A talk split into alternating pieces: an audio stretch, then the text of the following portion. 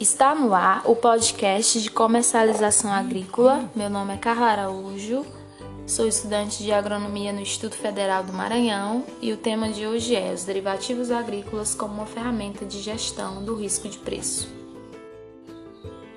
O mercado de derivativos tem crescido de forma impressionante né, nos últimos 20 anos, seja em termos de volume ou em termos de instrumentos financeiros disponíveis.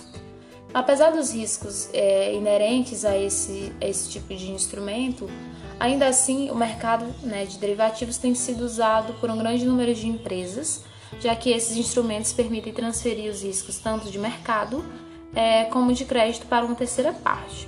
Aqui no Brasil, a primeira bolsa de commodities agrícolas surgiu em 1917, que era a Bolsa de Mercadorias de São Paulo mas não negociava contratos futuros, o que veio a ser realizado somente em 1983, né, no século XX, com a constituição da Bolsa Brasileira de Futuros no Rio de Janeiro. Mas o que são derivativos? Podemos considerá-los como instrumentos financeiros que derivam de um ou outro ativo ou um contrato negociado entre as partes em mercados secundários organizados. Então, os mais comuns são contrato a termos, contratos futuros, opções de compra então, os derivativos são instrumentos financeiros sempre derivados de um ativo, por isso este nome, utilizado por pessoas ou instituições nos mercados futuros de opções. Então, esses instrumentos são utilizados para realizar proteção, é, para gerenciar riscos ou mesmo para especular. Então, o mercado de derivativos surge quase que naturalmente a partir do momento em que as pessoas buscam proteção no mercado, transferindo risco para aqueles que procuram assumir tais riscos, né, que chamamos de especuladores. Compreende-se que derivativos é, são instrumentos financeiros utilizados para dar segurança é, em mercados instáveis né, e as oscilações de preços de produtos. Essas, essas oscilações a gente sabe que elas são constantes e é considerado como uma ferramenta positiva para ajudar o produtor rural a se sentir seguro para administrar os riscos imediatos ocasionados por flutuações do mercado de preços agrícolas. Então, esses instrumentos eles podem ser divididos em primeira e segunda geração, né, de acordo com o que foi encontrado na literatura.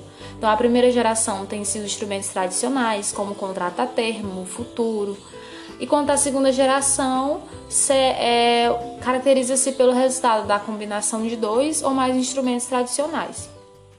E eu vou falar um pouco do contrato a termo. Então, esse contrato é uma promessa de compra e de venda, né, com um preço pré-estabelecido, em que o comprador assume a responsabilidade de pagar o valor previamente ajustado e contratado ao vendedor na data de entrega do bem. E aí, por sua vez, o vendedor assume essa responsabilidade de entregar o bem no local, na quantidade e na qualidade que foram previamente acordados. E as características desse contrato a termo é que há uma data de vencimento que pode ser livremente negociada, os contratos não são padronizados, é difícil ou impossível encerrar unilateralmente a operação e as garantias devem ser negociadas entre as, entre as partes, né, entre outras características. Então há uma promessa de compra e venda, né, com um preço definido e pago na data de entrega do produto. Então dessa forma, ao utilizar esses instrumentos, é, os produtores trabalham com menores riscos, né, o que representa um incentivo para aumentar seus investimentos e, consequentemente, aumentar o nível de produção, de emprego e de capital. É, dessa forma, esse produtor tem uma forma, é, um meio né, de ter uma garantia maior na sua produção e no seu rendimento. Porém, é necessário que tenha um cuidado ao utilizar esses instrumentos, porque ele também pode ser, né, pode comprometer é, a sua empresa. E é isso, pessoal. Espero que vocês tenham gostado e até a próxima.